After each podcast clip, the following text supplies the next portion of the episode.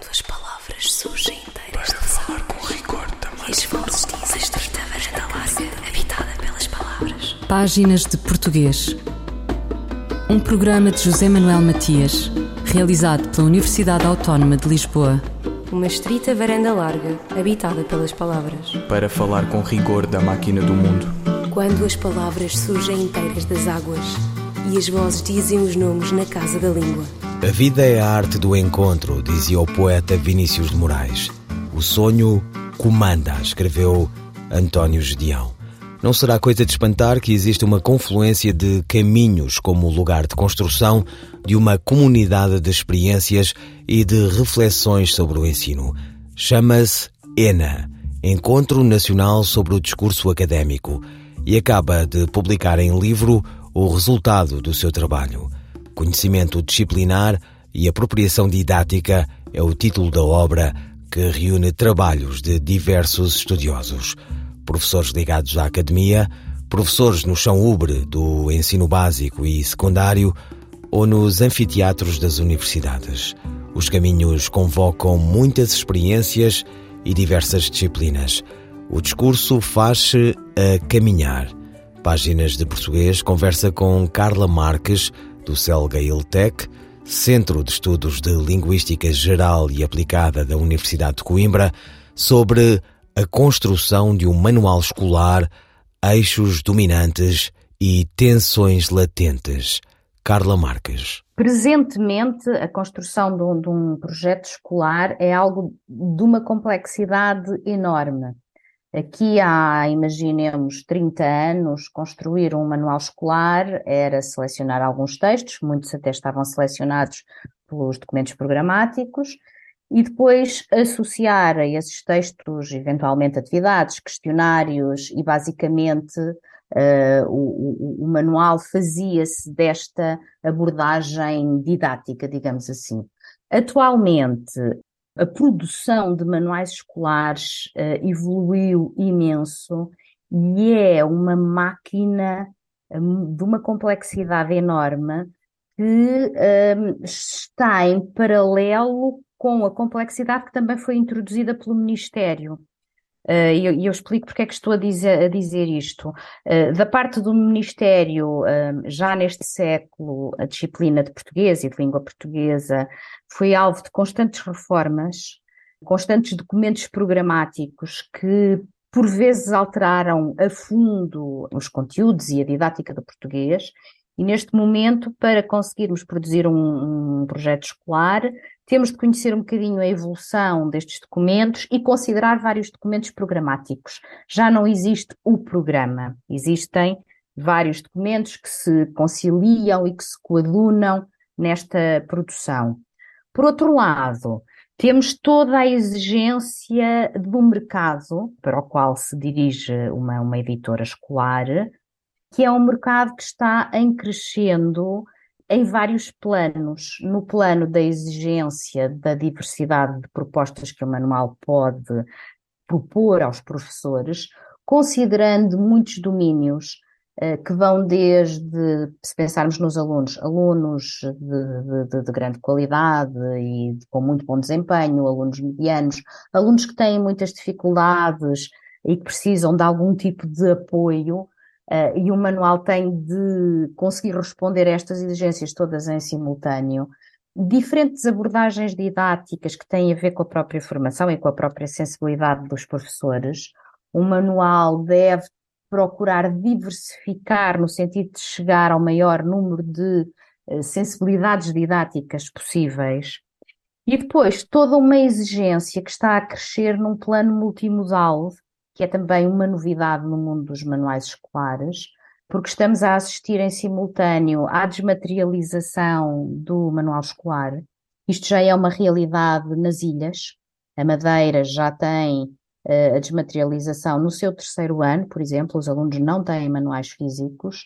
Uh, os Açores também já vai para o segundo ano. No continente ainda estamos a, a trabalhar só com algumas escolas piloto, mas isto implica que o manual já não é uma realidade feita de textos e questionários, é uma realidade verdadeiramente multimodal. é interativo, uh, reage ao, aos alunos, às suas respostas, às suas intervenções, uh, adapta-se a várias realidades, inclui som, imagem, dinâmica, um, possibilidade de reorganização, o manual já não é estático, eu posso decidir, uh, quero começar por este exercício em primeiro lugar, e no manual aparecia, em terceiro lugar, quero começar por apresentar este vídeo que no manual estava cinco páginas à frente, e tudo isto neste momento está em constante evolução. O que aos autores provoca, como eu escrevi num, num artigo que, que publiquei recentemente, provoca uh, uma um, situação de permanente tensão, por uh, sentirem que têm de responder a estas exigências todas que nem sempre são completamente compatíveis. Mas é uma tensão boa ou uma tensão menos boa?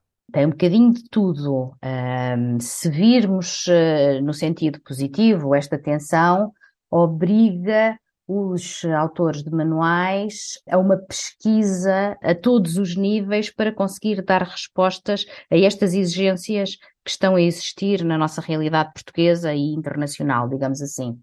Por outro lado, esta tensão implica que às vezes os autores de manuais tenham de saber lidar uh, com as suas próprias crenças individuais e com a sua forma de conceber o espaço de sala de aula que nem sempre é compatível com as exigências de mercado, porque ao mesmo tempo os autores, neste momento, têm de lidar com estudos de mercado que uh, são realizados pelas editoras uh, e que lhes dizem a maioria dos professores ou a maioria dos alunos prefere este caminho, uh, o que nem sempre é compatível com aquilo que o autor consideraria a melhor forma de abordagem. Portanto, estamos constantemente a lidar com pontos de tensão que têm de ser resolvidos equacionando eh, diferentes visões do que é o ensino e que também vêm do Ministério. Uh, não. Há aqui uh, uma triangulação de sensibilidades que são, que são muito diferentes e, e de necessidades uh, e conceitos do ensino que nem sempre são muito compatíveis. E como é que se encontra esse equilíbrio? Esse equilíbrio entre esses vários eixos, o eixo científico-didático, o editorial, o económico e também uh, o eixo, como referiu, o eixo que vem, neste caso, do Ministério, as diretrizes do Ministério? Olha, com boa vontade e bom senso. Nem sempre é fácil, porque de facto os autores, ao conceberem um, um projeto editorial, estão a concebê-lo no seio de uma editora que tem, como, como é natural, interesses editoriais que estão uh, relacionados com questões económicas, que têm um grande peso e que têm a ver com a aceitação do projeto no mercado e com vendas. De facto, é isto. Portanto, os autores percebem perfeitamente estas, estas exigências e acabam por ter muitas vezes de uh, negociar, entre aspas, propostas, abordagens e visões. Uh, é evidente que um, uma equipa de autores que seja bem recebida no mercado pelos professores tem uma capacidade negocial muito superior a uma equipa de autores que tenha menos cota de mercado. Uh, e as coisas de facto funcionam muitas vezes uh, uh, neste plano. E propor abordagens que sejam muito inovadoras no mercado é uma tarefa muito, muito difícil, porque há, há que vencer as barreiras da editora e muitas vezes há que vencer também as barreiras dos próprios professores que estranham propostas diferentes. Portanto, há todo um percurso a ser feito para que esta abordagem nova possa, eh, de facto, ser bem recebida e compreendida. Eh, os autores de, de, de, manuais, e eu particularmente, dizemos muitas vezes, era bom que o manual falasse e que explicasse porque é que estamos a fazer assim. Isto nem sempre acontece, ou não acontece. E nem sempre os professores percebem qual é a proposta que está ali a ser avançada e qual é a intenção dessa proposta. Portanto, tudo isto exige muita reflexão, muito bom senso, eh, por vezes jogo de anca, para conseguirmos levar avante, no fundo, o que é uma proposta que ao mesmo tempo se quer diferente, inovadora e que permita qualidade de ensino, que é outra, outro eixo de atenção. Carla Marques, do Celgail Tech, Centro de Estudos de Linguística Geral e Aplicada da Universidade de Coimbra, sobre o seu artigo A Construção de um Manual Escolar, Eixos Determinantes e Tensões Latentes.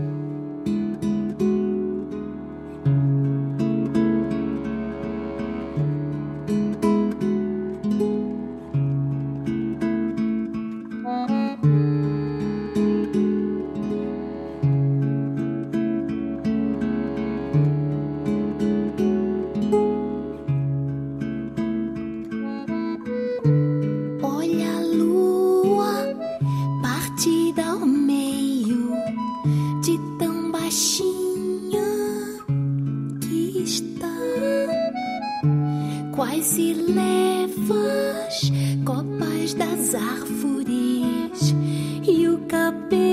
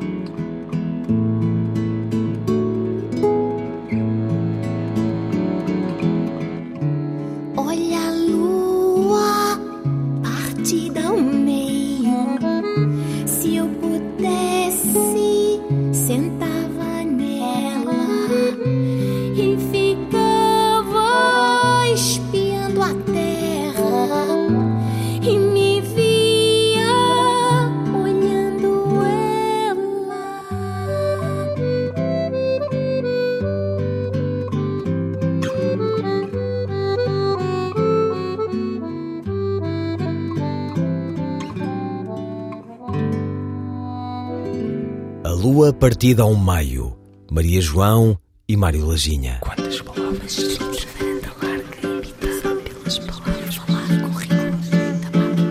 Continuamos a conversa com a professora Carla Marques do Celgail Tech, Universidade de Coimbra, sobre a construção de um manual escolar, eixos determinantes e tensões latentes.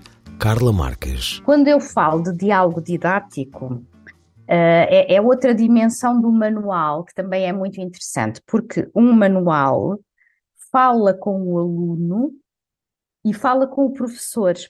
E isto são dois textos que existem em paralelo e em relação aos quais o, o, os autores têm de ter muito cuidado. O texto principal dirige-se ao aluno.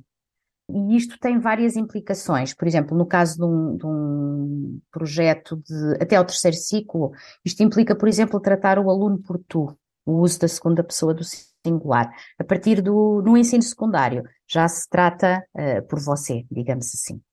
Implica também uma presentificação. Usa-se constantemente o presente como se o manual estivesse a falar com o aluno naquele momento em formulações do género, agora vais fazer este exercício, agora preenche este esquema, eh, de seguida reflete sobre aquele aspecto.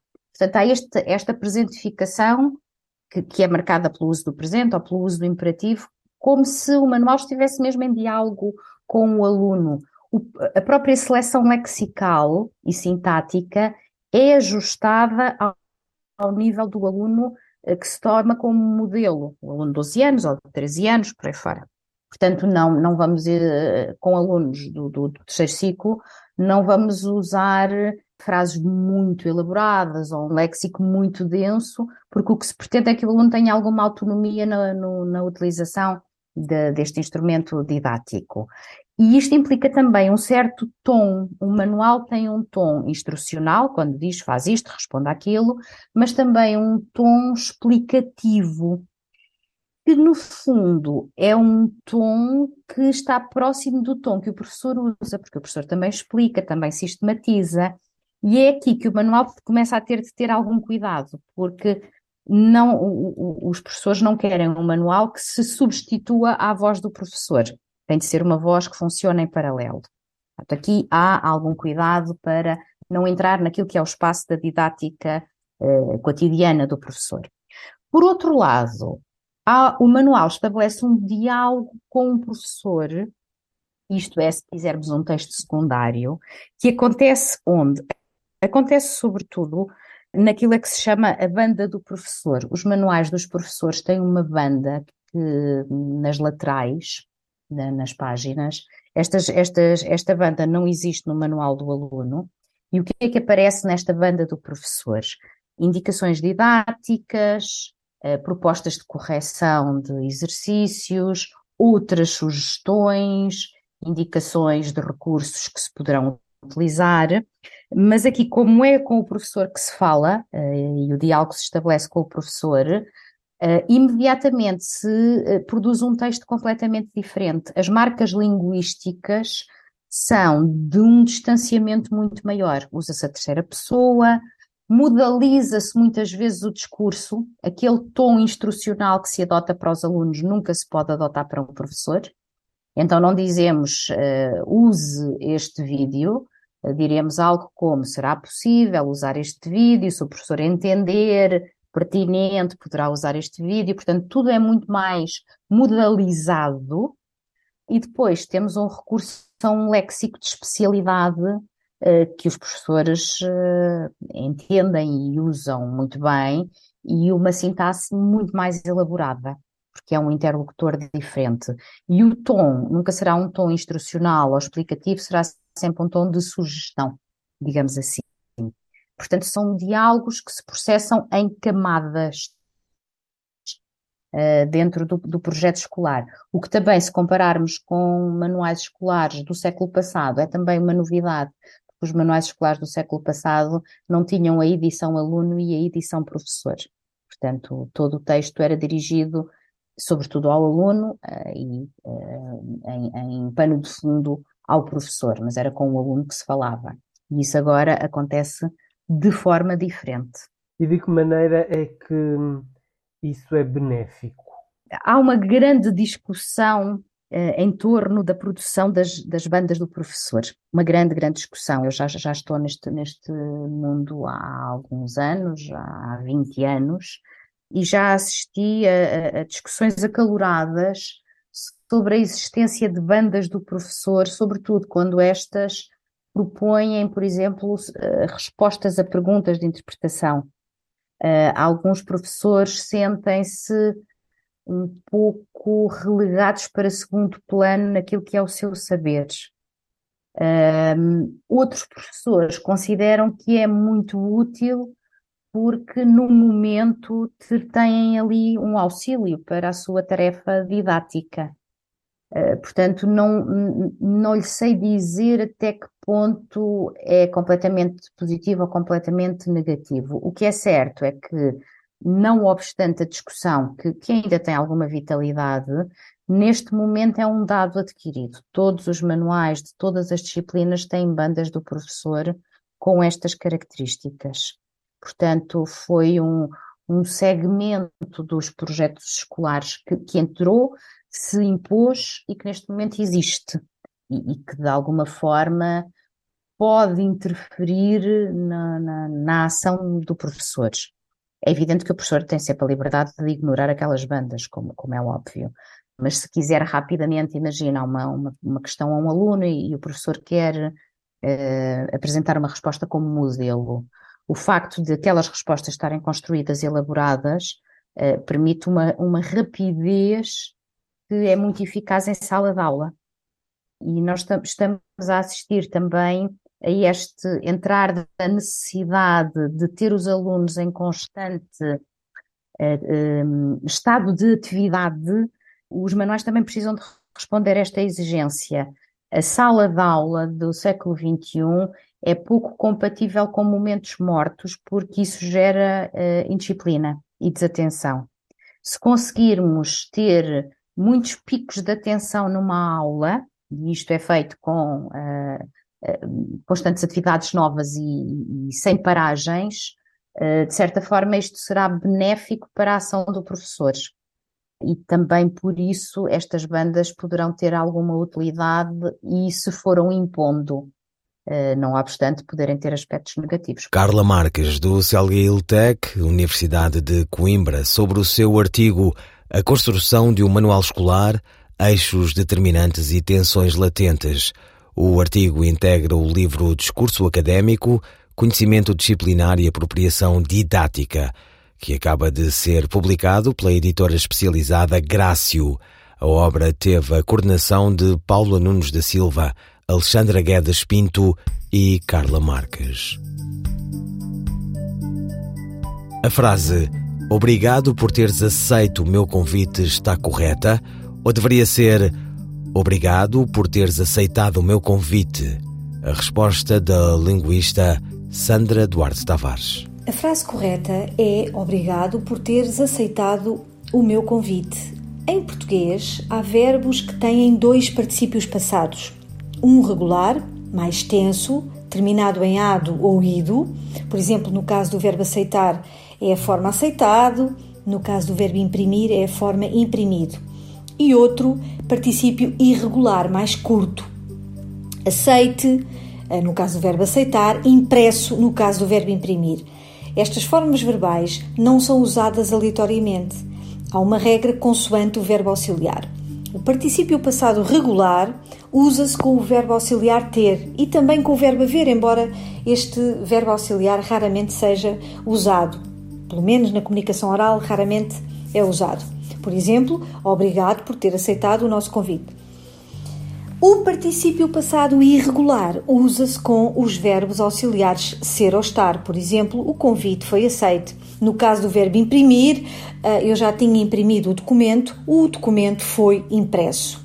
Assim, a frase correta é Obrigado por teres aceitado o meu convite. Sandra Duarte Tavares, linguista. Eu, El Rei, faço saber aos que este alvará virem que hei por bem me apraz dar licença a Luís de Camões para que possa fazer imprimir nesta cidade de Lisboa uma obra em octava rima chamada Os Lusíadas. Estante Maior, em colaboração com o Plano Nacional de Leitura no centenário do nascimento de Eduardo Lourenço, uma reflexão de Eduardo Lourenço sobre a língua portuguesa, com especial incidência na relação de Portugal com o Brasil. Um certo extraído do livro A Nau de Ícaro, seguido de Imagem e Miragem da Lusofonia, de 1999. Não se pode dizer de língua alguma que ela é uma invenção do povo que a fala. O contrário seria mais exato. É ela que nos inventa. A língua portuguesa é menos a língua que os portugueses falam que a voz que falam os portugueses.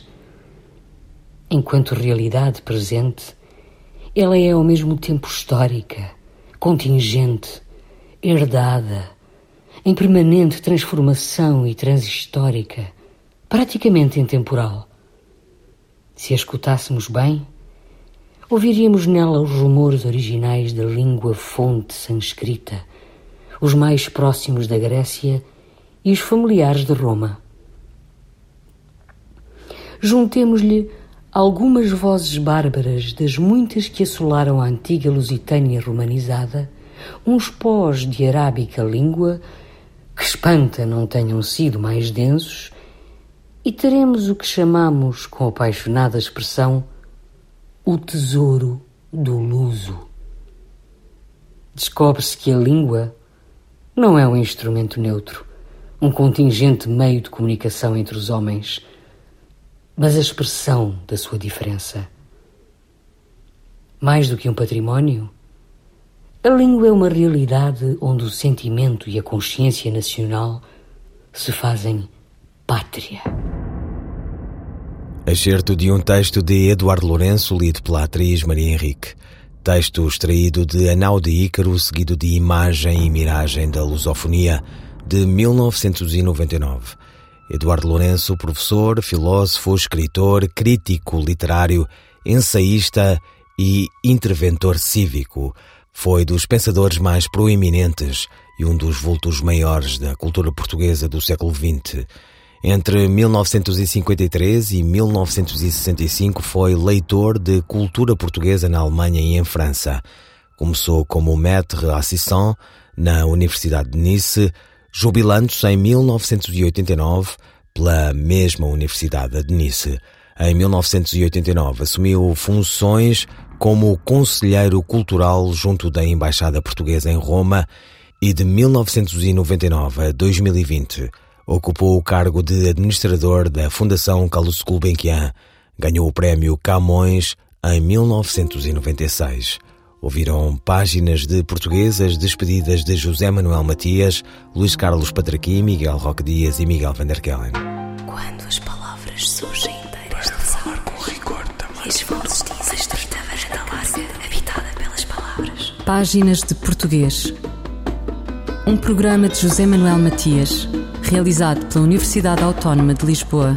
Uma estrita varanda larga, habitada pelas palavras. Para falar com rigor da máquina do mundo. Quando as palavras surgem inteiras das águas e as vozes dizem os nomes na casa da língua.